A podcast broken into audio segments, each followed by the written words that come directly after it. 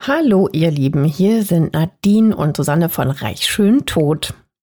Hallo, bevor es mit dieser Folge losgeht, eine ganz kurze Info für euch. Ab sofort kommen hier keine neuen Folgen mehr. Die gibt es nur noch exklusiv bei Podimo. Genau. Jeden Montag könnt ihr dort eine neue Folge mit einem spannenden Fall aus der Welt der Reichen und Schönen hören. In den Show Notes findet ihr einen Link zu einem Angebot, um die Podimo App 30 Tage kostenlos zu hören. Dort gibt es neben unserem Podcast auch noch viele weitere True Crime Formate. Wir freuen uns, wenn ihr weiterhin mit dabei bleibt. Natürlich freuen wir uns. Und jetzt geht's los mit der Folge. Hi, ich bin Susanne. Und ich bin Nadine. Willkommen bei Reich Schön Tot. Schön, dass ihr uns zuhört. Die Mails an uns werden mehr und mhm. das macht uns echt viel Freude. Ja, das macht uns wirklich stolz. Und dass wir mit euch schon so eine tolle Fanbase haben, das ist riesig. Ja, wir freuen uns echt sehr darüber, wenn ihr uns wissen lasst, dass es euch gut gefällt. Ja, wenn ihr uns einfach mal schreibt, also wo ihr uns hört, zum Beispiel beim Kochen oder Aufräumen oder beim Autofahren, entspannen zum Einschlafen. Ja, wie das so eine Hörerin geschrieben hatte, total nett. ja, lasst uns das einfach gerne wissen und bewertet uns hier auch bei Apple. Natürlich mit gut. Mhm. Ihr Lieben, noch ein kurzer Nachtrag zur Folge von uns. Unsere neuen Folgen erscheinen ab sofort jeden Montag exklusiv bei Podimo. Geht einfach mal auf reichschöntod.de slash Podimo. Dort könnt ihr Podimo 30 Tage kostenlos testen. Aber jetzt zum heutigen Fall. Lass uns direkt beginnen. Es geht um eine junge Mutter, Sheila. Sie ist die Ex-Frau eines Millionärs Sie lebt ein zufriedenes Leben mit ihren vier Babys, bis die Tat geschieht. Mit einem Messer und einem Pistolenschuss wird Sheila grausamst getötet. Ihre Teenager-Tochter kommt nach der Schule heim und findet sie. Der Fall wird zwei Jahre Ermittlungen und mit den verschiedenen Prozessen insgesamt drei Jahre dauern. Ihr ahnt es schon, es wird heute mal wieder verzwickt, alle Knoten zu lösen. Und wir wären nicht bei reich, schön, tot, wenn es nicht auch um viel Geld gehen würde. Also beginnen wir mit dem Tattag. Am 7. November 1997 kommt die 13-jährige Stevie Bellish nachmittags von der Schule nach Hause. Sie kommt mit so einem typischen gelben Schulbus, die kennen wir ja, ne, aus dem äh, Fernsehen, aus den ganzen Serien. Sie fährt an einem kühlen, klaren Tag die Margaret Road in Sarasota in Florida entlang. In dieser relativ überschaubaren Stadt, die hat so 50.000 Einwohner, lebt Stevie seit sechs Wochen mit ihrer Mutter Sheila, ihrem Stiefvater Jamie und ihren Geschwistern. Sie ist ein hübsches, dunkelhaariges Mädchen, die älteste Tochter. Ja, die Straße ist breit, ihr müsst euch das so vorstellen. Ähm, hier bilden Palmen so eine schöne Allee, so diese typische flachen amerikanischen Häuser stehen so nebeneinander. Also es ist halt eine ganz gepflegte, gut bürgerliche Umgebung. Also jetzt nichts superreiches, aber schon so gehobene Mittelschicht. Stevie hat es eilig, sie will schnell nach Hause, um ihrer Mutter Sheila etwas von ihrem neuen Schwarm an der Schule zu erzählen. So sagt sie es später in einem Interview. Sie freut sich darauf, weil äh, sie und ihre Mom Sheila, die haben ein gutes Verhältnis. Sheila ist Hausfrau und sie nimmt sich immer die Zeit, sich alles genau berichten zu lassen, was in der Schule so passiert ist. Heute scheint jedoch alles irgendwie anders zu sein. Als die 13-Jährige nämlich über diese breite Rasenfläche ins Haus geht, wundert sie sich, dass ihre vier kleinen Geschwister, die sind alle erst so knapp zwei Jahre alt, im Flur sitzen und weinen.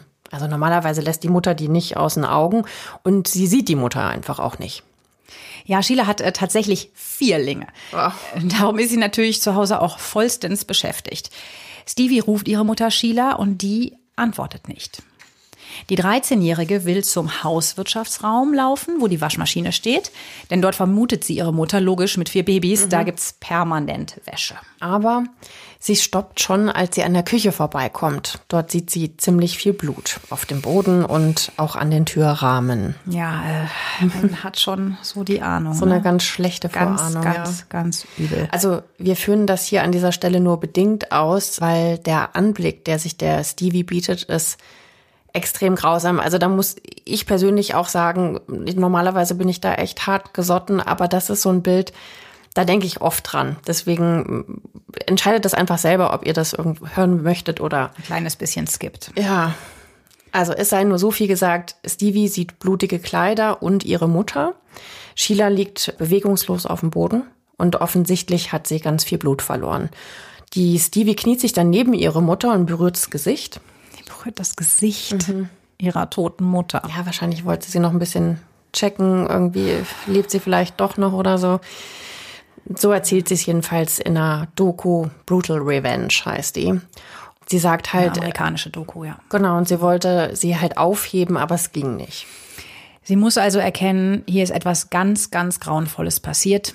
Ihre Mutter ist tot und sie ist natürlich, Stevie ist natürlich völlig fassungslos und schwerstens geschockt. Ich meine, sie ist 13. Ja, und da findest du deine Mutter da tot. Ist der blanke ja, Horror. es ist wirklich schrecklich. Und sie wählt dann sofort äh, 911.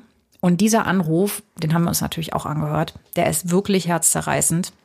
Also sie schluchzt und ihre Stimme bricht dann so, als sie sagt, dass ihre Mutter tot ist und dass sie jetzt sofort hier Hilfe braucht. Ja, und die Frau von der Notrufzentrale, die fragt dann natürlich, wieso denkst du denn, dass deine Mutter tot ist? Sie sieht ja nicht, was sie sieht, klar. Mhm. Mit dem ganzen Blut und so, ne? Ja, sagt Stevie dann auch, ne? Es hat äh, über, es ist überall Blut und sie hat einen Schnitt am Hals. Oh Gott. Naja, jedenfalls die Frau schickt natürlich sofort einen Einsatzwagen los und einen Rettungswagen und spricht halt die ganze Zeit ganz beruhigend auf sie ein. Sofern das in so einer Situation natürlich überhaupt möglich ist. Also die Stevie ist total aufgelöst, die ist halt völlig am Ende. Die ist alleine zu Hause. Die ist alleine zu Hause mit diesen Babys, mit ihren vier kleinen Geschwistern in dem Moment. Also etwas Abartigeres kann man sich ja wohl für eine 13-Jährige nicht vorstellen. Nee, die hat sich mit Sicherheit total hilflos gefühlt. Am Tatort wird Stevie dann auch erstmal psychologisch betreut. Und ihr Stiefvater Jamie, der wird natürlich auch sofort informiert und der kommt dann auch. Und natürlich auch bei ihm klarerweise pures Entsetzen. Die ankommenden Beamten, also Einsatzwagen ist natürlich auch gerufen worden, die ermitteln sofort. Sie untersuchen den Tatort erstmal auf Einbruchsspuren. Der oder die Täter müssen ja irgendwie ins Haus gelangt sein. Mhm. Die Blutspuren auf dem Boden, an den Wänden und an der Küchentür weisen ganz klar auf einen Kampf hin. Chris Iorio ist einer der Polizisten, die am 7. November 97 an den Tatort fahren und er sagt, die Spuren verraten, dass der Kampf vermutlich im Hauswirtschaftsraum angefangen hat und dann in der Küche weiterging. Mhm. Und das Schrecklichste, und jetzt bitte 20 Sekunden vorspulen, wenn ihr solche Details zu morgen nicht gut ertragen könnt. Diese Babys, die 23 Monate alten Vierlinge, die waren sehr wahrscheinlich die ganze Zeit im Raum, als ihre Mutter getötet worden ist. Also, also sie haben es mit sehr großer Sicherheit mit angesehen, sagen die Polizeibeamten später. Und sie waren auf jeden Fall danach mit ihrer toten Mutter allein und sehr wahrscheinlich sogar mehr als sechs Stunden. Das ist tatsächlich unmenschlich grausam, weil mhm. man kann sich vielleicht kurz vorstellen, wie Zweijährige so agieren. Die sitzen da nicht ruhig auf der Stelle, die laufen überall rum und ja, mhm. überall ist auch Blut. Mhm. Die Detectives haben zuerst auch ganz große Sorge, dass auch die Kinder verletzt sein können, eben weil auch an ihnen Blut ist. Aber das ist Sheilas Blut. Nur in Anführungszeichen. Aber die Babys sind unverletzt. Ja, so, so gesehen, Gott sei Dank. Ja, ja. Also am Tatort sagt dann Stevie, also Sheilas Tochter, auf Nachfrage, die fragen ja immer, ob man einen mhm. Verdacht hat, sofort, dass sie glaubt, dass das hier, diese extremst grausame Tat, Alan war ihr eigener leiblicher Vater.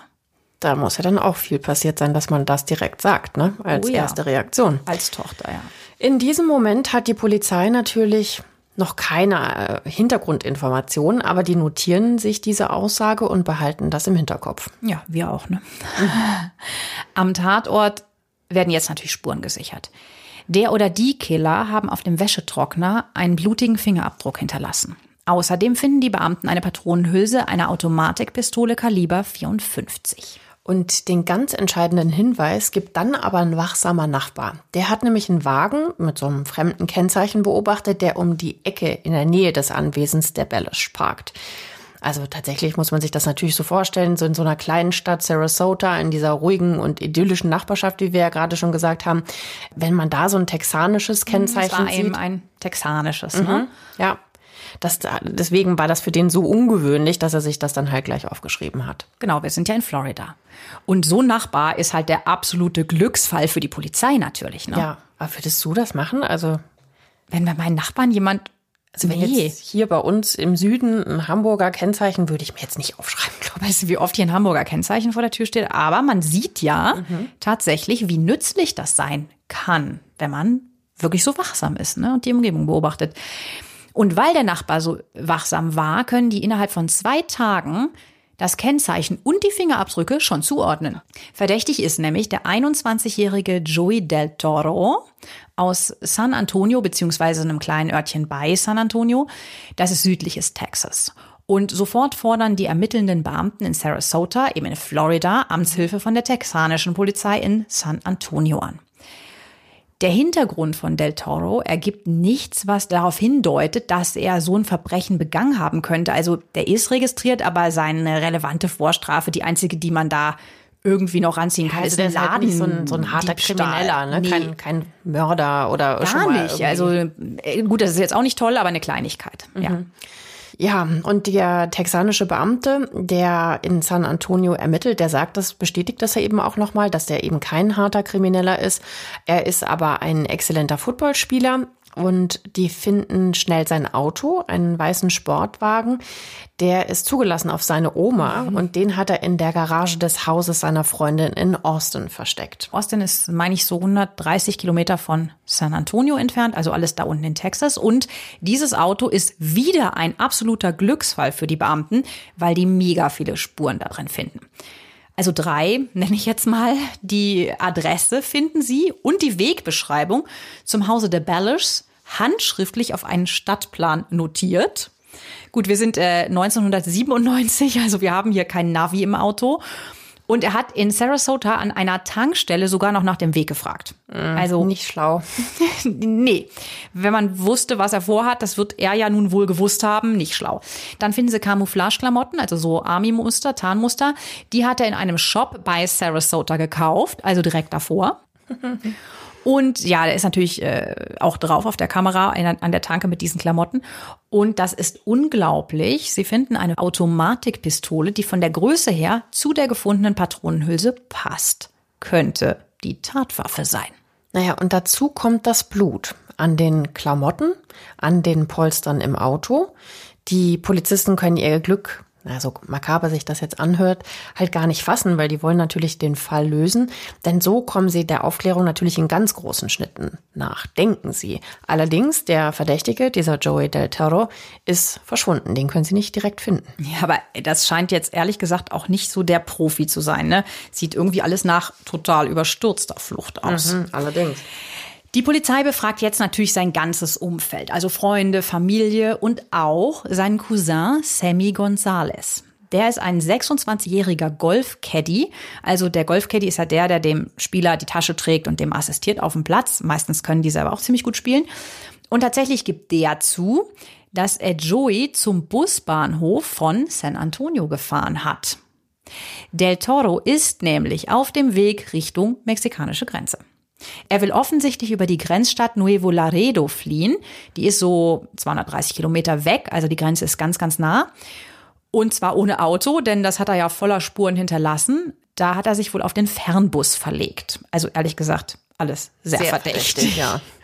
Die große Frage dahinter, warum sollte ein 21-Jähriger aus Texas über 1000 Meilen reisen, um eine Hausfrau in Florida zu ermorden?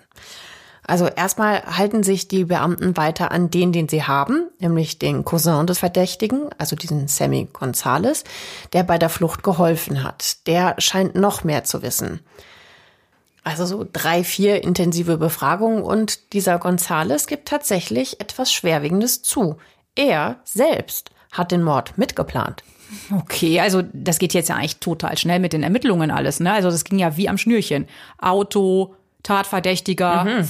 Tatwaffe, vielleicht, also alles im Sack, oder? Ja. Warum äh, dauert das dann so lange, das jetzt zu Ende aufzuklären? Ja, das kommt noch. Also erst noch mal kurz zu den Details der Tat. Der Sammy Gonzales belastet den flüchtigen Joey Del Toro schwer. Der war nämlich angeblich wirklich der Täter, wie die Beweise ja nahelegen. Wir haben uns die Originalbefragung angehört und der Detective fragt den Sammy Gonzales, wie war es denn genau geplant? Ja, und der Gonzales, der ist auch fast schon so ein bisschen weinerlich und sagt, ja, Joey sagte mir, er würde sie nur schlagen, nichts von Mord. Und dann habe ich es in den Nachrichten gehört und war sehr erschrocken, traurig und angeekelt. Und der Detective fragt natürlich, aber wer hat also den Mord begangen? Nochmal ganz konkrete Frage, Antwort. Die eindeutige Antwort ist halt José del Toro. Also Sammy González wird natürlich angeklagt und bekommt eine geringere Gefängnisstrafe in Aussicht gestellt, wenn er der Polizei weiter mit seinen Aussagen hilft, den oder die Mittäter zu überführen. Und Sammy González plaudert wieder wie ein Vögelchen. Er sagt, in dem tragischen Mord an der Mutter Sheila ist neben seinem Cousin noch ein dritter Mann verstrickt. Danny Rocha, ein professioneller Spieler. Das Ganze war angeblich ein Auftragsmord. Dieser Danny Rocha soll der Auftragsgeber gewesen sein. Zuerst hätte er ihn, also Sammy Gonzalez, gefragt. Und da ging es erstmal nur um das üble Zusammenschlagen einer Person. Aber als Sammy dann erfährt, dass dieses Opfer eine Frau sein wird, die eher krankenhausreif schlagen soll, lehnt er ab. Er fragt aber seinen Cousin, den jetzt flüchtigen Joey del Toro, ob der das nicht machen will. Das ist alles furchtbar. Ja, es ist total furchtbar, dass die da kaltblütig, wenn es jetzt alles also so gerade wenn du das jetzt noch mal so sagst, irgendwie, wie kann man denn sich so so absprechen, so schlagen? Ah ja, nee, und das ist noch okay. Aber Mord, was er jetzt angeblich erst jetzt erfahren haben will, ist dann nicht mehr okay, oder wie? Also es ist alles furchtbar. Jedenfalls Sammy Gonzales, der also als Mittelsmann fungierte, der erwähnt am Rande auch, dass der etwas zwielichtige Danny Rocha, der angebliche Auftraggeber, oft golft mit jemanden namens Ellen. Hm.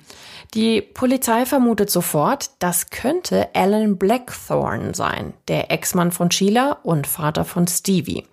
Die hatte ihn ja auch, wie wir uns erinnern, sofort verdächtigt, nachdem sie ihre tote Mutter in der Küche gefunden hat. Ja, und Stevie und auch ihre jüngere Schwester Daryl bestätigen, dass Danny Rocha und ihr Vater Alan Blackthorne befreundet sind.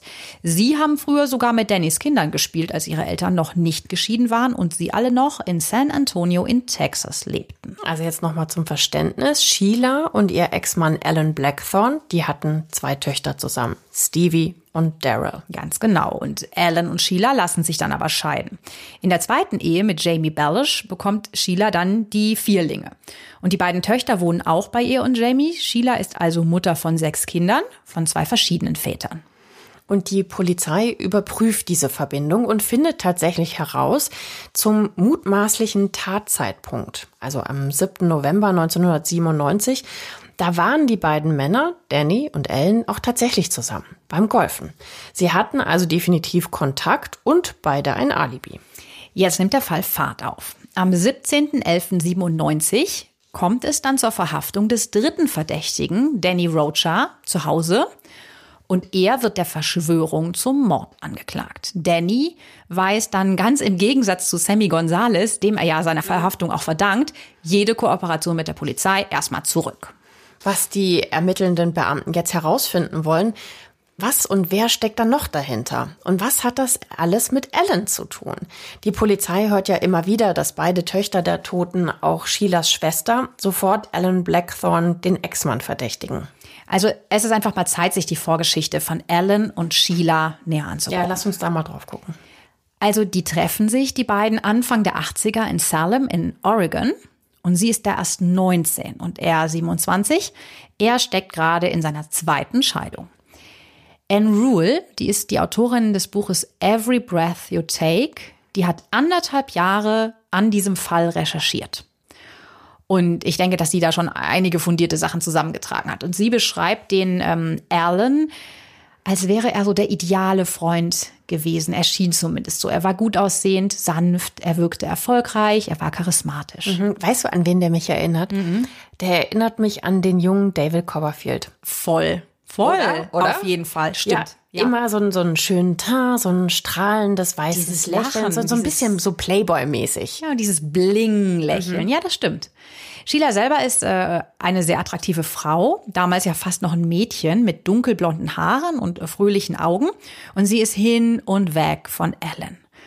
Ihre Schwester Carrie allerdings, die ist von Anfang an misstrauisch, weil er so ein aufbrausendes Temperament hatte. Er regt sich wohl sehr schnell auf. Das Ja. fällt damals der Carrie schon auf. Der Sheila nicht so, weil nach dem dritten Date verloben die sich allen. Nach dem dritten nach dem dritten Date. Date. Ja, und äh, sie heiraten dann auch ganz schnell, nämlich im Februar 1983. Am Anfang sieht die Ehe auch erstmal ganz glücklich aus. Die beiden bekommen relativ schnell ihre beiden Töchter. Und also das sind die Stevie und Daryl. Und äh, der Alan, der ändert dann seinen Nachnamen in Blackthorn. Was ja auch super klingt, ne? Blackthorn, so ein bisschen nach Adel, amerikanischem Adel. erfolgreicher männlicher Name. Der hat auch ganz große Ideen, wie er denn tatsächlich erfolgreich werden könnte. Er braucht nur so ein kleines bisschen Startkapital und dafür überzeugt er Sheila beziehungsweise auch ihre Eltern, ihre Lebensversicherungen aufzulösen und die geben ihm dann tatsächlich ihre ganzen Ersparnisse. Nur leider gehen Alans hochfliegende Pläne erstmal nicht auf und er bringt seine Schwiegereltern tatsächlich um sehr viel Geld. Alan verdient seinen Lebensunterhalt dann mit elektronischen Muskelstimulatoren und er golft auch sehr viel in dieser Zeit schon. Die Schwester von Sheila, die Carrie, sagt in der Doku, von der wir euch erzählt haben, für ihn gab es eigentlich nichts anderes. Also ich habe ihn nie arbeiten gesehen, aber golfen, golfen, golfen. Also fünf Tage die Woche und der hat auch am allerliebsten übers Golfen geredet. 1986 ziehen Alan und Sheila dann nach San Antonio in Texas. Und da merkt man schon, die Beziehung gerät so ein bisschen in Schieflage. Die bekommen Probleme miteinander. Also das heißt, konkret wird der Alan auch tatsächlich zum ersten Mal gewalttätig gegenüber der Sheila. Und das soll auch jetzt nicht das letzte Mal gewesen sein. Weil es ja. geht ihm immer so ein bisschen um Kontrolle. Also er betrachtet sie als sein Eigentum, ja. Und er wird auch tatsächlich wegen Körperverletzung von ihr angezeigt. Sie lernt allerdings auch schnell, das ist äh, jetzt auch aus dem Buch von der Anne Rule, wenn sie sich wehrt, wird's noch schlimmer. Er nimmt sie zum Beispiel mal am Kragen und hebt sie so hoch und presst sie gegen die Wand. Also er schüchtert sie ein. Und dementsprechend ist die Frage, war da nichts mehr oder hat sie sich einfach nicht mehr gewehrt und ihn nicht mehr angezeigt? Ja, du sagst das so nett, am Kragen, also am Hals, ne? Ja, er hat sie hochgehoben, gewürgt und gegen die Wand gedrückt, zum Beispiel. Das war eine der ja, Sachen, die die Anne da aufschreibt. Naja, und auch Verwandten fällt auf, der Sheila geht's nicht gut in dieser Ehe. Also so das ganze junge Glück vom Anfang ist vorbei. Sie ist natürlich nach wie vor auch sehr jung, also so frühe Zwanziger und sieht aber bereits aus, als wäre sie schon über 40. Also das sagt auch die Anne Rule, die Autorin des Buches. Und ähm, nach vier Jahren Ehe mit Ellen hat Sheila dann auch tatsächlich genug. Also schon nach vier Jahren, ne? War natürlich auch etwas überstürzt, die Heirat, aber dann will sie im Oktober 87 die Scheidung. Ein Jahr später ist die Scheidung durch und ihre Schwester, auch wieder die Carrie, die hat ein sehr enges Verhältnis, die zitiert ihre Schwester mit einem harten Satz. Sie sagt, für die Sheila war es so, entweder ich bleibe in dieser Ehe und er bringt mich langsam um, oder ich verlasse ihn und habe zumindest die Chance zu kämpfen. Naja, aber das Ende dieser Ehe ist auch der Beginn von ganz heftigen Auseinandersetzungen. Alan findet zum Beispiel seine Unterhaltszahlung für die beiden Töchter Stevie und Daryl, die sind zu dem Zeitpunkt drei und zwei Jahre alt, viel zu hoch. Also er wehrt sich dagegen, obwohl es ihm mittlerweile finanziell relativ gut geht. Und er ist tatsächlich schon auf dem besten Wege, mit eben diesem medizinischen Zubehör, wie du gerade schon sagtest, Millionär zu werden. Ja, das sagt zum Beispiel auch die Tochter, die Daryl, die Jüngere, dass er öfters mal mit mehreren tausend Dollar im Portemonnaie ähm, vorbeikam oder wenn sie sich getroffen haben, hatte er das dabei. Man stellt sich das so vor. so posermäßig, Waren ne? sie Eis essen und er hat dann das dicke Portemonnaie mit diesen fetten Dollarnoten rausgeholt. Und sie sagt auch, er mochte es einfach, den Leuten zu zeigen, wie viel Geld er hatte, wie viel Macht er auch besaß. Das hieß es für ihn. Und zu diesem Zeitpunkt, also 1988, sind Sheila und Ellen getrennt. Mhm, Genau, die sind ja seit 87 ähm, war die Scheidung eingereicht, 88 sind sie dann schon geschieden, genau. Ja. Und ähm, haben aber dort dann immer noch gemeinsam das Sorgerecht für ihre beiden Töchter. Die Sheila ist zwar jetzt klarerweise aus berechtigten Gründen nicht gut auf ihn zu sprechen, möchte aber trotzdem nicht den Kindern den Kontakt zum Vater verbieten. Ja, so vergehen die Jahre. 93 haben wir jetzt schon und Alan Blackthorne hat seine vierte Ehe angefangen, bekommt auch noch mal zwei Söhne mit seiner vierten Frau Morian. Und die ziehen in ein prestigeträchtiges Anwesen am Stadtrand von San Antonio. Ja, das ist also wirklich ein Riesending. Also so gefühlt mit 180 Zimmern. Also wo man sich ja natürlich dann auch immer fragt, was machen die denn mit so viel Platz, ja? ja wir haben es in einer Doku gesehen, die bei ihm zu Hause gedreht wurde, wo sie ihn interviewen. Ja. Man sieht das Anwesen einmal von außen in einer mhm. totalen und das ist gigantisch das ist groß. Ja, das er mag es halt auch, ne? So posermäßig, wie du gesagt hast. Zeigen, ja. was man hat. Natürlich. Die Sheila hat mittlerweile den Jamie, 31, einen pharmazeutischen Handelsvertreter getroffen und auch wieder geheiratet. Das ist jetzt ihre zweite Ehe, also direkt der nächste Ehemann nach Ellen. Mhm. 1995 ähm, wird sie eine, ja, man kann schon fast sagen, eine kleine lokale Berühmtheit, weil sie nach einer künstlichen Befruchtung eben die besagten gesunden Vierlinge bekommt. Man nennt sie die Quad Mom, also von Quadruples auf Englisch Vierlinge.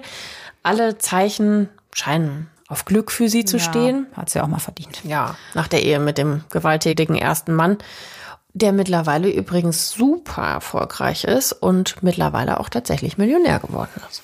Hm. Sie ist wahrscheinlich trotzdem froh, dass sie ihn los ist. Also sie hat da eben ihre große Familie.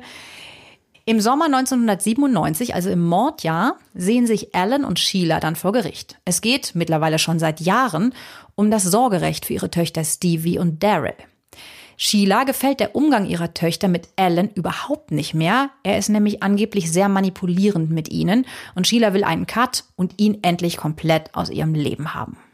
Ja, sie geht in die Offensive und klagt Ellen an, seine Tochter Stevie vor Jahren in, als sie noch verheiratet gewesen sind, sexuell missbraucht zu haben. Ja, es ist natürlich tatsächlich eine wirklich heftige Anschuldigung. Ja. Also wie kommt sie jetzt so darauf, meinst du?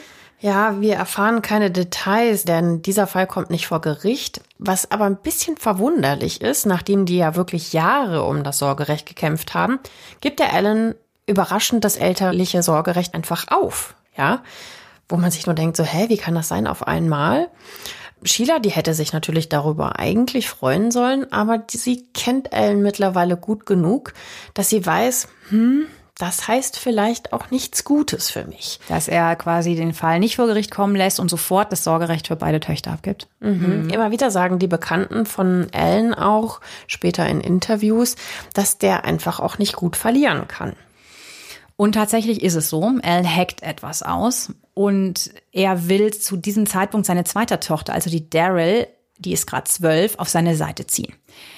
Als sie sich nämlich kurz nach diesem Sorgerechts, nach dieser Entscheidung, ist sie in einem Streit mit der Sheila und da zieht sie sich eine Prellung am Bein zu, die Daryl. Und dann nimmt er ganz, ganz stark Einfluss auf sie und manipuliert sie auszusagen, dass Sheila die Schuld daran hat. Sie, also die Daryl, soll die Polizei anrufen und sagen, Sheila hätte sie bestraft und mit einem Gürtel geschlagen. Und ihre Mutter hätte gesagt, sie hätte das nicht anders verdient. Also ja, total krass. Was ich aber auch ein bisschen absurd finde, weil wenn du eine Prellung am Bein hast, dann sieht man das doch sofort, dass das in dem Fall nicht von einem Gürtel gekommen sein kann. Naja, aber erstmal äh, pusht er sie so dahin, dass die das wohl macht. Sie erzählt das ja selber. Mhm, ja, sie erzählt das in einem Interview, die Daryl. Und tatsächlich, ja, hat der Ellen mit dieser Taktik Erfolg, weil die Sheila wird nämlich wegen Kindesmisshandlung tatsächlich verhaftet und kommt gegen Kaution frei. Ja, wie, äh, wie kann das jetzt sein? Also wird man dann direkt verhaftet? Ja, das ist natürlich ein ernstzunehmender Vorwurf und die Tochter sagt natürlich dann auch aus. Also könnten wir jetzt mal spekulieren. Es ist natürlich ein bisschen komisch, dass das direkt nach diesem verlorenen Sorgerecht passiert. Ob das vielleicht auch so eine kleine Rache von ihm war? Ja, vielleicht hat er einfach nochmal nach Gründen gesucht, warum sie doch eine schlechte Mutter ist. Eigentlich war es ja schon entschieden, ne? Aber mhm. vielleicht war es auch einfach nur von ihm so ein Nachtreten. Wir, wir wissen es nicht, aber so ein bisschen seine Persönlichkeits- es ähm, würde dem Beschreibung weist darauf hinaus. Also jedenfalls die Mitarbeiter des Jugendamtes, klar, das wird untersucht, die stellen keine Gefährdung des Kindeswohles, heißt es ja immer fest. Also der Vorwurf ist haltlos. Ja.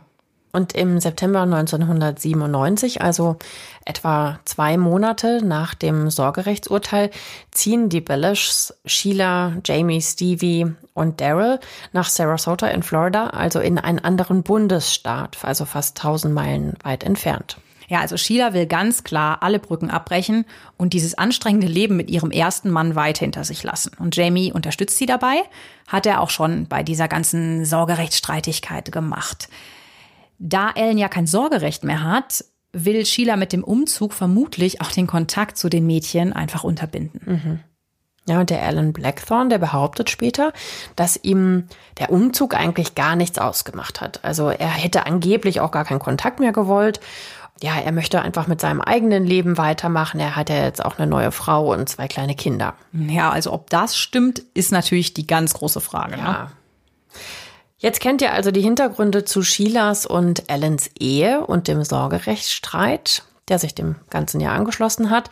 Das wird gleich noch ganz wichtig werden gehen wir jetzt wieder zurück zum Tattag. Jetzt, also zwei Monate nach dem Umzug, beziehungsweise sechs Wochen nach dem Umzug, vier Monate nach dem Urteil um die Kinder, stirbt Sheila mit nur 35 Jahren. Sechs Kinder haben ihre Mutter durch einen ganz furchtbaren blutigen Mord verloren. Ja, und nochmal kurz die bisher Verdächtigen zur Erinnerung. Also der Sammy Gonzales wurde in dem Fall ja als erster verhaftet und singt seitdem wie ein Vögelchen in der Hoffnung auf Strafmilderung. Der zweite Verdächtige, sein Cousin, der angebliche Täter, Joey del Toro, ist ja flüchtig in Mexiko. Und als drittes wurde Danny Rocha festgenommen, der den Mord beauftragt haben soll, sagt zumindest der Sammy. Der schweigt aber bisher in Verhören. Sammy und Sheilas Töchter beschuldigen aber auch Alan Blackthorpe in den Mord verwickelt zu sein. Das ist ihr Vater. Gut, wenn man sich jetzt mal natürlich auch die ganze Vorgeschichte anguckt, das war ja auch keine schöne Trennung. Könnte es dann wirklich sein, dass Alan, ja, quasi den Auftrag gegeben hat, seine Ex-Frau umbringen zu lassen? Schauen wir uns den vierten Verdächtigen, den Alan Blackthorne und eben möglichen Strippenzieher dann selber mal daraufhin näher an. Mhm. Also, er ist Millionär, wissen wir, hat äh, diese elektronischen Muskelstimulanzgeräte verkauft. Und verkauft die halt auch schon länger sehr lukrativ an Ärzte. Ja, der ist auch immer noch, also seit der Ehe sind ja schon über neun Jahre vergangen, aber er ist immer noch ein sehr gepflegter, sehr gut aussehender Mann. Groß, schlank, dunkelhaarig und in San Antonio kennt man den auch. Alan Blackthorne selber beteuert seine Unschuld. Er sagt in einem Interview für einen lokalen Fernsehsender in Tampa, er habe erst aus den Nachrichten vom Tod seiner Ex-Frau erfahren und auch, dass er jetzt als Verdächtiger gilt. Also diese ganze Jagd, die jetzt offiziell auf den Ex-Mann eröffnet ist, er, er tut das so ab und versteht das nicht so ganz, was er damit jetzt zu tun haben soll. Das hat mich irgendwie auch so ein bisschen, ja, weiß ich auch nicht, ähm, ja quasi schon fast belastet, dass er so freudestrahlend Interviews gibt und immer halt auch wieder so nonchalant äh, sagt, auch das belastet mich alles gar nicht. Warum hätte ich das machen sollen? Warum hätte ich den Kindern die Mutter wegnehmen sollen? Das ist doch alles totaler Quatsch. Ja, aber ja, ich finde das ehrlich gesagt auch total krass, dass die zu diesem Zeitpunkt schon, obwohl das ja noch gar nicht abgeschlossen ist, da Interviews geben. Ja, ich meine, gut, in den USA ist das häufig so, ne, dass das in der Öffentlichkeit dann sofort breitgetreten Total, wird, also ja. ehe es überhaupt zu polizeilichen Ermittlungen kommt. Ne? Ja.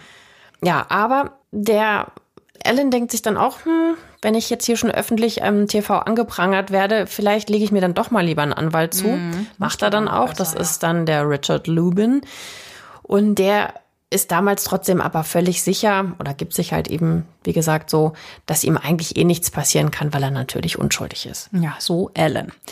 Der Gerardo de los Santos, der ist der ermittelnde Detective vor Ort in Sarasota, Florida, wo Sheila ermordet wurde.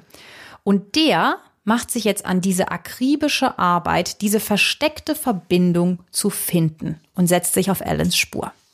Dem kommt es nämlich auch komisch vor, dieses Ich bin so unschuldig und der andere beschuldigt ihn aber.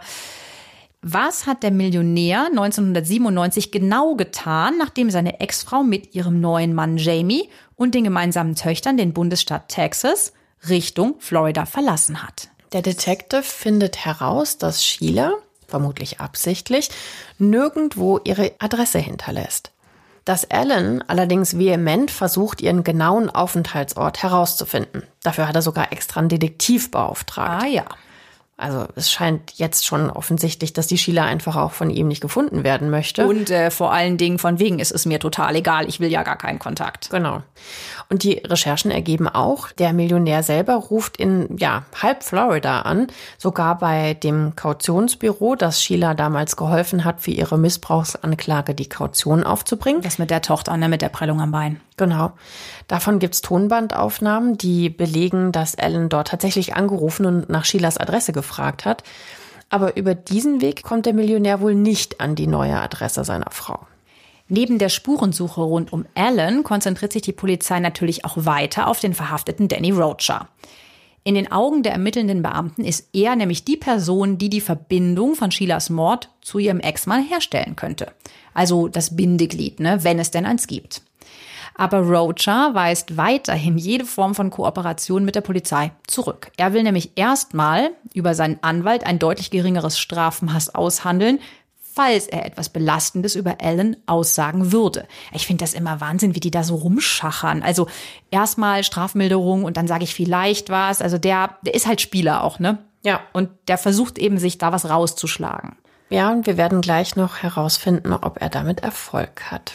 Er hat aber auf jeden Fall ein Problem, weil er ist nämlich nicht der glaubwürdigste Zeuge. Er ist professioneller Spieler, nimmt illegale Wetten auf Sportevents an und der Danny hat in mehreren unsauberen Geschäften seine Finger drin. Also was die Beamten auf jeden Fall belegen können. Und er und Alan Blackthorne kennen sich. Ja, da sie jetzt also bei Roger auf Granit beißen, nehmen sich die Beamten wieder den ersten festgenommen in, in, diesem Fall vor, der ja alles ins Rollen gebracht hat und die beiden anderen Verdächtigen geliefert hat, Sammy Gonzales. Er wiederholt nochmal seine Aussage, Danny Rocha ist der Strippenzieher, er hat den Mord ausgetüftelt und beauftragt. Am 12. Januar 1999 beginnt der Prozess gegen Danny Rocha in Sarasota, Florida. Zwei Tage nachdem der Prozess gestartet ist, ist Rocha dann doch mürbe. Er beschließt sein quasi drohendes Urteil lebenslang doch noch abzumildern und so. Clever, oder? Ja. Fällt ihm früh ein. Ja, er kündigt an, also dann doch über alles auspacken mhm. zu wollen. Mittlerweile ist Sheila seit über einem Jahr tot und immer noch hat seine, ja, hat ihre Familie natürlich auch keine Gewissheit. Ja, wie schrecklich auch einfach, ne? Dass nur weil der sich da was raushandeln will, der da rumschachert um die Jahre, die er weggesperrt werden muss. Jetzt sagt er, er würde was sagen. Also alle hoffen jetzt natürlich endlich auf Aufklärung durch mhm. die Aussagen von Danny.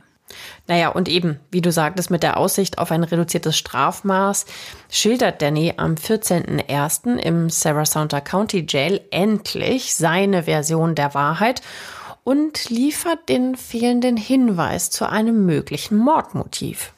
Er sagt, alles begann im Juli 1997. Er und Alan fuhren zu einem Golftrip nach Oregon. Dabei hätte Alan ihn dann gefragt, ob er jemanden weiß, der seine Ex-Frau zusammenschlagen könnte. Zu diesem Zeitpunkt sind die beiden eben seit neun Jahren getrennt, wie du sagtest. Der Sorgerechtsstreit ist vorbei und Alan hat seine beiden Töchter verloren. Mhm. Nochmal so der Status quo. Und es könnte sein, das wird nicht ganz eindeutig, wird nicht ganz klar aus den Recherchen, aber es scheint wohl so, als hätte der Alan dem Rocha eine Partnerschaft auf einem Golfplatz für die Entwicklung eines neuen Golfplatzes angeboten und vielleicht auch 400.000 Dollar, die er ihm leihen will für die Eröffnung einer Sportbar. Mhm. Und laut Danny veränderte sich Blackthorns Anfrage dann relativ schnell von die Frau schwer verletzen zu sie töten. Okay. Mhm. Doch ein ziemlicher Unterschied. Der Danny merkt an, dass Sheila während der brutalen Schläge, die Ellen für sie will, ja, quasi bestellt angeblich. Ja. Die könnte ja daran auch sterben. Mhm. Und Ellens Antwort ist ganz lapidar, wohl angeblich nur, dann ist das halt so.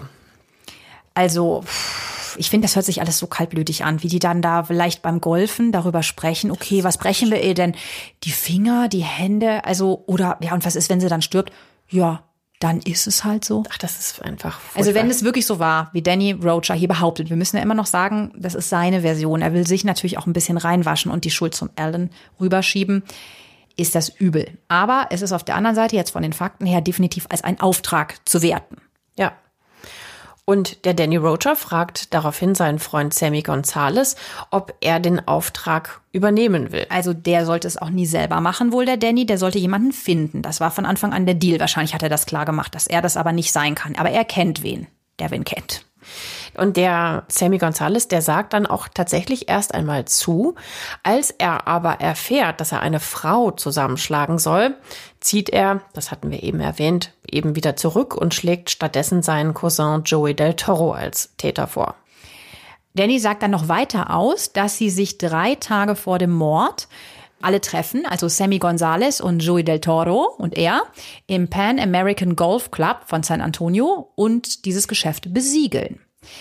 Der Danny verspricht dem Joey 4000 Dollar, wenn er Sheila richtig übel zusammenschlägt, also quasi verstümmelt und 10.000 mehr, wenn er sie tötet. Wobei wir auch unterschiedliche Angaben ja. gefunden haben. Also wir haben auch schon mal von 54.000 Dollar gehört als Prämie. Prämie, wenn man das so sagen möchte. Wahnsinn, makaber echt. Und einen Bonus. Ja, aber egal wie, ob nun 14.000 oder 54.000, ja. nichts rechtfertigt natürlich ein Mord. Überhaupt. Egal welche Geldsumme. Absolut. Aber Joey willigt ein und fährt alleine nach Florida. Also er hat definitiv vor, die Mutter von sechs Kindern zusammenzuschlagen oder auch zu töten, eventuell für 14.000 Dollar. Ja. Vielleicht war es auch mehr, aber es ist auf jeden Fall einfach erschütternd. Der Staatsanwalt scheint mit dieser schwer belastenden Aussage von Danny Rocha jedenfalls jetzt ja schon ganz nah dran an der Möglichkeit, Alan Blackthorne anzuklagen durch diese Verbindungen, ne, die der Detective da aufgedeckt hat. Er hat ihn auch, also die Staatsanwaltschaft auch, genau wie die Polizei und die eigenen Töchter, von Anfang an zumindest im Verdacht. Er muss es aber beweisen. Und dafür braucht er ein klares Motiv für Alan, ein Motiv, das Rocha nicht hat. Dann aber gibt es im bisher so flüssigen Prozess gegen Danny Rocha einen Einbruch. Der Danny soll nämlich einen Lügendetektortest machen und den besteht er nicht. Hm.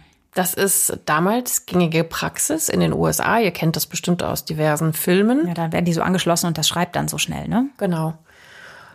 Und darum darf das Gericht seine Aussagen gegen Alan Blackthorne nicht voll werten. Der Rocha selber bekommt dann tatsächlich doch eine lebenslange Haftstrafe und er hat seine Beteiligung am Mordkomplott auch zugegeben. Ja, hat nicht geklappt mit dem ich deal das mal runter, ne? Er nee. wollte ja weniger natürlich. Die Verbindung zu Alan und dass er als Mastermind dahinter stecken könnte, kann nicht eindeutig bewiesen werden. Und damit platzt mhm. eben Dannys ja. so toll eingefädelter Deal mit der Staatsanwaltschaft. Ja. Dieses Rumgediele war wirklich extrem unsympathisch. Also Alan Blackthorne haben jetzt trotzdem alle auf dem Kieker. Selbst wenn die Staatsanwaltschaft im Moment nichts machen kann. Auch ohne handfesten Beweis bekommt er vor allen Dingen von den Medien so richtig jetzt eingeschenkt. Die Boulevardzeitungen und die TV-Sender, die können dieser Story von dem Millionär, der seine Ex-Frau Sheila so brutal und vielleicht auch rachsüchtig abschlachten lässt, natürlich nicht widerstehen. Ja, seine eigenen Töchter und zusätzlich noch die Vierlinge zu Halbweisen gemacht hat. Also in den Nachrichten kommt das rauf und runter und im Boulevardfernsehen die Umstände dieses Todes im eigenen Haus, die waren aber auch ja wirklich dramatisch. Ne? Mhm. Trotzdem ist das ohne Beweis natürlich auch ungerecht Ellen gegenüber. Das muss man natürlich jetzt an dieser Stelle auch mal ganz klar sagen. Das sind bisher einfach nur Vermutungen. Es gibt keine eindeutigen Beweise. Alan, der fährt mittlerweile eine offensive PR-Gegenkampagne, um halt auch seinen Namen reinzuwaschen. Also ich meine, das ist ja wirklich geschäftsschädigend. Er verkauft ja diese medizinischen Geräte und er wirkt vielleicht auch nicht wie ein Sympath, aber er ist kein überführter Mörder und so eine Kampagne, natürlich schadet ihm das. Er gibt andauernd Interviews und sein Hauptargument, Sheila war die Mutter meiner beiden Töchter, wie hätte ich ihn die Mutter wegnehmen können? Wo wären die dann geblieben? Das ist so seine Standardaussage bei jedem Interview. Währenddessen machen die natürlich weiter mit ihren Ermittlungen. Und der clevere Staatsanwalt John Murphy, der findet dann einen neuen Grund, Alan vor Gericht zu stellen. Im letzten Prozess war der Versuch, Danny Rochers Aussage als Beweismittel gegen Alan zu nehmen, ja an diesem Lügendetektortest gescheitert. Ja, aber am 4. Januar 2000, also mehr als zwei Jahre nach dem schrecklichen Mord, wird Alan Blackthorne rückwirkend auf Bundesebene nochmal für häusliche Gewalt gegen Sheila angeklagt. Für ein ähnliches Vergehen gegen sie, das wissen wir ja, stand er schon mal vor Gericht. Und er wird tatsächlich auch der Verschwörung zu ihrem Mord angeklagt.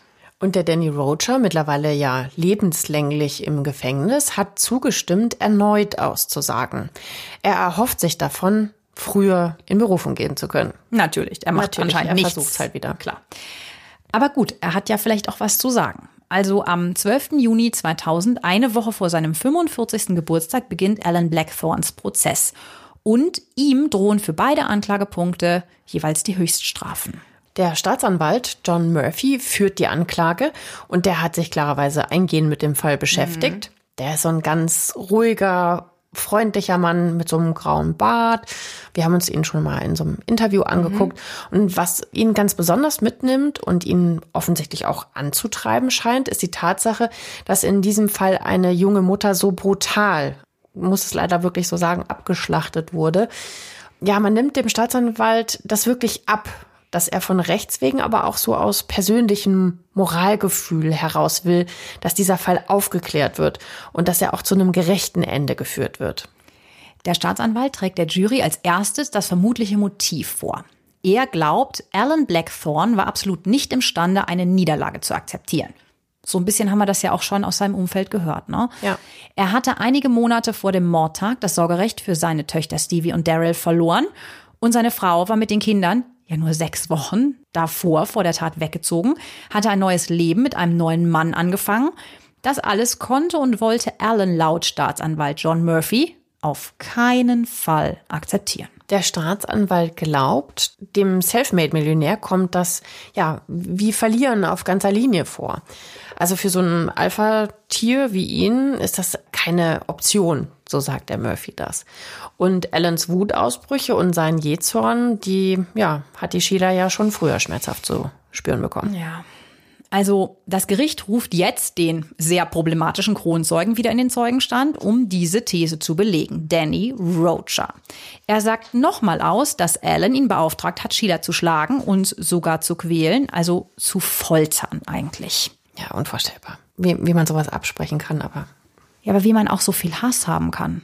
Also von dem Alan jetzt wenn er das wirklich beauftragt ja, hat. Ja, vor allem die Scheidung ist neun Jahre her. Ja, ich glaube, es ging jetzt halt darum, nicht auch noch die Kinder. Vielleicht war es dann so, ja, sie gut, schlimm genug, aber die ist weg. Aber dieses mit den Kindern scheint vielleicht der Träger gewesen zu sein. Ist zumindest jetzt auch die Argumentation der Staatsanwaltschaft. So rachsüchtig irgendwie, ne? Mhm. Obwohl er ja aufgegeben hat, bevor es vor Gericht kam. Wir haben zwar eben von einem Urteil gesprochen, das stimmte das nicht ganz. Die haben sich außergerichtlich ja geeinigt. Stimmte nicht so ganz, aber er hat ja nachgegeben. Allerdings hatte sie ihm ja auch gedroht, sie bringt vor Gericht, er hätte einen sexuellen Missbrauch seiner Tochter gemacht. Vielleicht wollte er da auch nicht, dass das vor Gericht so ausgebreitet wird. Ja, ist natürlich spekulativ an dieser Stelle, aber möglich. Also jedenfalls zurück zu diesem Fall. Da ist es ja so, dass der Danny gerade gegen ihn aussagt als Kronzeuge und Danny Rocha sagt, Alan hätte ihn angewiesen, dass es am besten wäre, wenn Sheilas Leiche nie gefunden wird. So viel mal zu nur foltern, ja. Also sollte sie bei der Aktion sterben, sollen sie eben schauen, dass sie sie in die Wälder bringen oder ins Meer werfen oder sie an die Krokodile verfüttern. Das kann ehrlich gesagt laut Staatsanwalt genau im Grunde übersetzt nur eins heißen, nämlich tötet sie. Mhm. Und damit ist es ein Mordauftrag. Definitiv. Das Geständnis von Danny Rocher ist einfach erschütternd, finde ich. Allerdings hat er vorher natürlich auch schon so oft gelogen, dass er natürlich als, ja, wirklich schwieriger Zeuge zu bewerten ist. Mhm. Es gibt einfach zu viele Ungereimtheiten in seiner Aussage. Ja, und jetzt kommt die Gegenargumentation von Allens Anwalt Richard Lubin und die stürzt sich jetzt natürlich genau darauf, wie äh, soll man einem solchen Mann wie Roadshaw glauben? Und äh, auf diese Aussage von diesem Menschen, stellt ihn natürlich auch noch als extrem unglaubwürdig dar, auf diese Aussage gestützt einen anderen, vielleicht Unschuldigen, also Alan, lebenslang ins Gefängnis stecken. Aber ich finde es so unglaublich, oder? Also hier entscheidet sich die Glaubwürdigkeit des Zeugen über den Ausgang des Prozesses. Also es gibt halt auch keinen anderen Beweis, ja, als diese Behauptung und Vermutung. Das ist so, es gibt Vermutungen zum Motiv.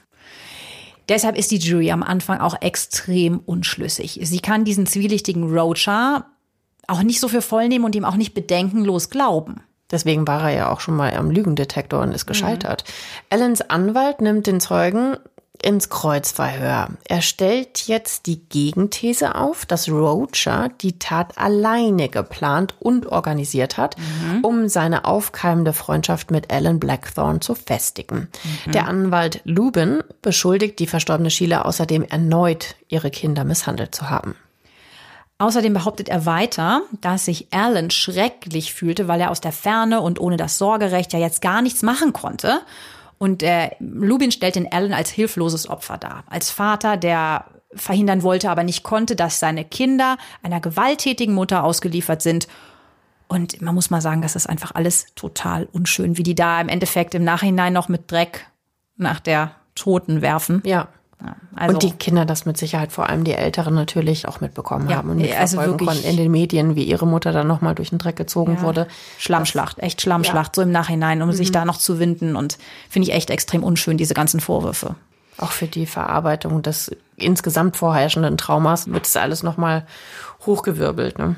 Aber das ist ja auch der Job von dem Anwalt, ne? Genau sowas zu tun. Und der Lubin, Allens Verteidiger, führt die These von Roger als Alleintäter so aus. Der Roger dachte sich dann wohl, also wenn ich es schaffe, dass die Schläge der Mutter, die ihr ja unterstellt werden, der Sheila, auf die Kinder aufhören, dann wird der Alan mich bestimmt dafür belohnen.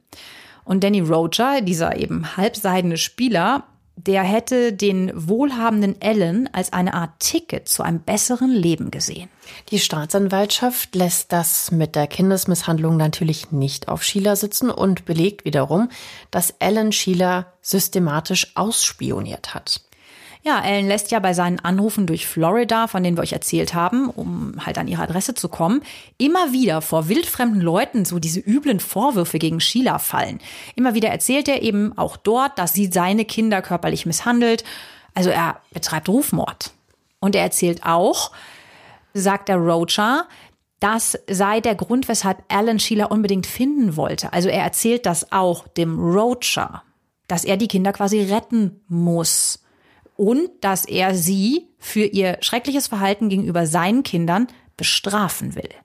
Den entscheidenden Hinweis auf den Aufenthaltsort bekommt Ellen dann übrigens auch tragischerweise zwei Wochen vor der Tat durch einen Anruf bei seiner jüngeren Tochter Daryl. Ja, das ist halt wirklich tragisch. Also sie will zuerst auch nichts sagen. Sie will nicht sagen, sie hat da dann den Papa am Telefon, wie die neue Adresse in Florida lautet. Sie ist zwölf. Mhm. Ja. Das wird ihre Mutter ihr mit Sicherheit eingebläut haben. Ne? Ja, und aber er ist wiederum der Papa. Mhm. Und die telefonieren und sie, sie sagt es dann erstmal nicht und er sagt dann, so erzählt sie das alles später, ne? Also wir haben das von ihr gehört.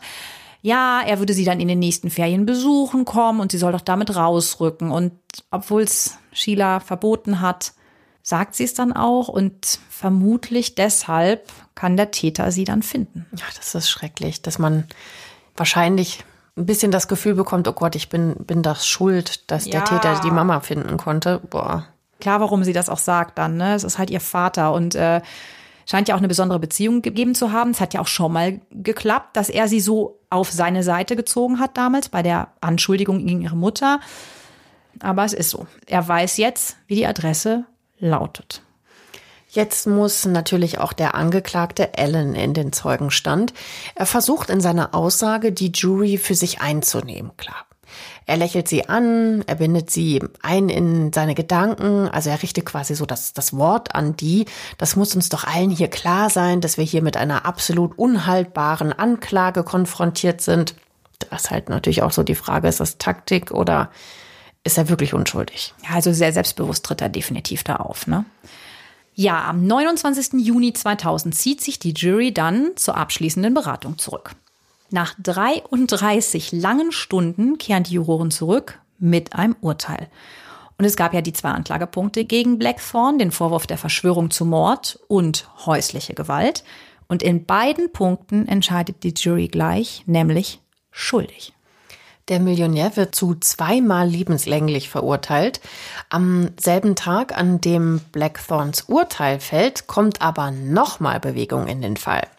Weil siehe da, nach einem Jahr gelingt es der Polizei endlich, Joey Del Toro von Mexiko in die USA ausliefern zu lassen. Ja, genau, gefasst hatten sie ihn schon. Er wurde ja gesucht, aber bis das dann alles mal kam und ging und dann bis er auch vor Gericht gestellt werden konnte, hat es gedauert. Aber jetzt kommt endlich das fehlende Puzzlestück direkt vom Täter dazu. Endlich können die seit drei Jahren ermittelnden Beamten in Florida vom Schützen selber seine Version der Tat hören. Der 24-Jährige gesteht den ganzen Plan. Und auch er bestätigt, wie Sammy Gonzalez, dass Blackthorn hinter allem steckt. Er hat ihn zwar nicht selber getroffen, aber sowohl sein Cousin, der Sammy, der den ja für den Job angeheuert hat, als auch Danny Rocher, der den direkten Kontakt zu Blackthorn hatte, erwähnten den Namen des Millionärs. Auch öfters. Ja. ja. Also sagt Joey, ich wusste es einfach. Hat also die Jury richtig geurteilt. Joey Del Toro erklärt vor Gericht, dass die beiden Mittäter, Danny und Sammy, ihm auch weismachen wollten, dass Sheila ihre Kinder total schlecht behandelt hat, richtig misshandelt hat. Ja, er malt sich so in grässlichsten Farben aus, dass das halt so eine richtige Monster-Mom war. Und dagegen stand Alan Blackthorn natürlich wie so der unschuldige Gute. Ja, und dann kommen die allerletzten Details wirklich zur Tat am 7. November 97 von Joey selber. Er ist zum Mordzeitpunkt 21 Jahre alt, ist so ein sportlicher Typ, so getönte braune Haut, kurzgeschorene schwarze Haare. Er schleicht im Herbst 97 ins Haus von Sheila Bellish in Florida und beobachtet, wie sie mit den Kindern umgeht. Er öffnet vorsichtig die Tür, die nicht verschlossen ist. Kleinstadt. Sie ist alleine mit den Vierlingen. Und was er hier sieht, ist ganz anders, als er erwartet hatte. Also er sieht eine liebevolle Mutter, die sich freundlich um ihren Nachwuchs kümmert. Ich meine, ehrlich gesagt, bei vier Kindern. Das ist eh schon eine Leistung, da so nett zu sein. Aber er beobachtet, wie sie die Babys halt herumträgt und mit ihnen spielt. Also total süß ist zu denen. Und er sieht auch, dass sie ihnen so Mini-Schwimmwesten anzieht, damit keins der vier in einem unbeobachteten Moment in den Pool hinterm Haus fallen kann und ertrinken könnte. Ja. Macht sowas äh, eine Horrormom? Nein. Nee. Nein. Ja, die Sheila hat es auch mal gesagt, dass sie immer Sorge hatte, dass eins der Kinder ertrinken könnte, während sie gerade ein anderes wickelt und mal gerade nicht hingucken kann. Deswegen hat sie die ja, halt mit diesen Schwimmwesten ausgestattet. Aber ganz ehrlich, natürlich macht das nicht nur Horror. Die ist umsichtig, die ist liebevoll und ich glaube, die geht darin auf. Ich meine, das war eine gewollte künstliche Befruchtung. Sie hat die Vierlinge gewollt und sie hat sie und ich glaube, sie ist sehr liebevoll gewesen. Mhm. Ja, und äh, das sieht Del Toro natürlich auch und ihm kommen Zweifel. Und er ist jetzt schon dabei, sich langsam zurückzuziehen. Er will das also alles abbrechen. Er hätte das gemacht mal. Ja, ihm ist das Ganze total unheimlich, sagt er. Allerdings, in diesem Moment, wo er sich zurückziehen will, bemerkt Sheila ihn. Es hätte anders ausgehen können. Und schaut ihn an. Und in dem Moment ist ihr Todesurteil besiegelt. Also der Joey Del Toro behauptet, ja, dass er nicht mehr abhauen konnte, weil Sheila ihn ja gesehen hat und später natürlich identifizieren könnte. Er hat Schiss um seine eigene Haut gekriegt. Ja, klar. Und deshalb zieht er die Variante 2 des Auftrags durch, nämlich den Mord an der Mutter. Wir wissen ja bis zu diesem Moment nicht, was er getan hätte. Ja. Hier kommt nochmal eine Triggerwarnung, spult nochmal am besten 10 Sekunden vor, wenn ihr nicht hören wollt, wie Joey Sheila umbringt. Er schießt der sechsfachen Mutter ins Gesicht, schneidet ihr zweimal die Kehle durch und lässt sie zum Sterben liegen. Sie verblutet. Also wenn ihr das Geständnis des Mörders im Verhör mit der Polizei sehen wollt, wir haben einen Link zu der Doku äh, in die Beschreibung gepostet und zwei Minuten vor Schluss der Doku kommt das ohne die Details. Joey Del Toro wird nach seinem Geständnis zu lebenslänglich ohne Chance auf Bewährung verurteilt und er sagt abschließend dazu, ich weiß, dass ich etwas Falsches getan habe, ja. aber ich habe das in dem Moment nicht realisiert. Ich konnte nichts fühlen, ich war ganz benommen und fühlte mich ganz taub an. Ich habe Gott gefragt, wieso hast du mich nicht sterben lassen, bevor ich so etwas tun konnte. Es vergeht kein Tag, an dem ich nicht bedauere, was ich getan habe. Also Fakt ist, er ist verantwortlich dafür, dass Sheila so grausam aus dem Leben gerissen wurde. Mhm. Und der Jamie Belush, also der zweite Mann von Sheila, der zieht ja nach dieser traumatisierenden Tat mit seinen vier Kindern, also mit den Babys, nach New Jersey zurück, wo er herstammt. Da kann man nur unfassbar hoffen, dass die das nicht so bewusst mitbekommen dass haben. Dass sie sich noch erinnern später. Ja, ja. ja. Also die Teenie-Töchter von Sheila, Stevie und Daryl, die ziehen zu ihrer Tante, also der Schwester von Sheila, zur Carrie. Für die älteren Töchter ist das natürlich doppelt grausam. Die haben beide Eltern letztlich verloren. Der Vater hat die Mutter töten lassen und er selbst wandert ins Gefängnis. Also für die ist das natürlich ein unfassbares Schicksal. Ja, und ihr Stiefvater ist ja jetzt mit den Kindern in eine andere Stadt gezogen. Mhm. Also für die ist wirklich alles auseinandergebrochen. Also Daryl, die jüngste Tochter oder die jüngere der beiden Töchter, zieht auch ein vernichtendes Urteil, haben wir uns angehört, und sie sagt, Alan hat es nicht verdient zu leben. Zu diesem Urteil auch, zu diesem lebenslänglichen Gefängnis. Wir haben bei unseren Recherchen auch noch Informationen zu Alan Blackthorne recherchiert. Der sitzt 14 Jahre im Bundesgefängnis in Terra Oti in Indiana und hat natürlich niemals die Chance, Berufung einzulegen. Wir haben es ja gerade schon gesagt, er bekommt zweimal lebenslänglich. Und im November 2014 wird er auf einmal tot in seiner Gefängniszelle aufgefunden. Es dringt nie an die Öffentlichkeit, was genau die Todesursache war. Aber wir haben in verschiedenen Artikeln gelesen, also man mutmaßt, dass ihn Mitinsassen getötet mhm. haben. Es gab da vorher schon mal so ein paar Unruhen um ihn und dann ist er verlegt worden. Also das wussten die natürlich schon auch, weshalb der da drin sitzt. Ne? Mhm. Für das, was er der Sheila eben angetan hat. Ja, dass er eben eine Mutter von sechs Kindern umbringt, das kommt im Knast natürlich nicht so gut an. Ja. Und es wird halt einfach gemutmaßt, dass die den deswegen umgebracht haben. Ja, das kommt nirgendwo gut an. Also, dass der einfach diese sechs Kinder um die Mutter gebracht hat und Jamie um die Frau. Es ist einfach tragisch. Und auch wenn Alan am Ende eben vor Gericht steht oder was ihm dann eben auch passiert ist, er hat eine gerechte Strafe bekommen, aber die Mittäter auch, aber trotz allem ist und bleibt das für alle Hinterbliebenen einfach wahnsinnig traurig und unverständlich. Und traumatisierend auch, ne? Ja. Was meint ihr denn zu dem Fall? Was hat euch besonders bewegt?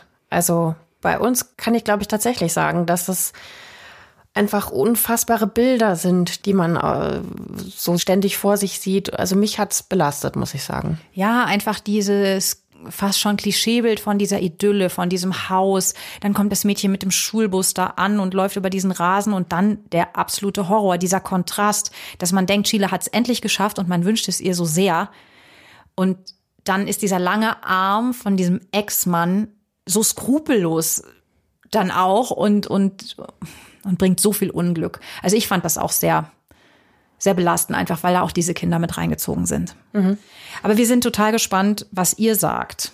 Postet uns doch mal Kommentare bitte dazu rein. Oder schreibt uns direkt an unsere E-Mail-Adresse, das ist reichschöntot, zusammengeschrieben, reichschön mit oe tot, at julep.de. Julep schreibt sich J-U-L-E-P. Wir lesen das auf jeden Fall alles und äh, ja, wir sind total gespannt, wenn ihr auch so Anteil nehmt und das auch mal einfach äußert, wie ihr das findet, was euch durch den Kopf ging. Wir freuen uns auf euch beim nächsten Mal und bis dahin, tschüss. Bis dahin, tschüss.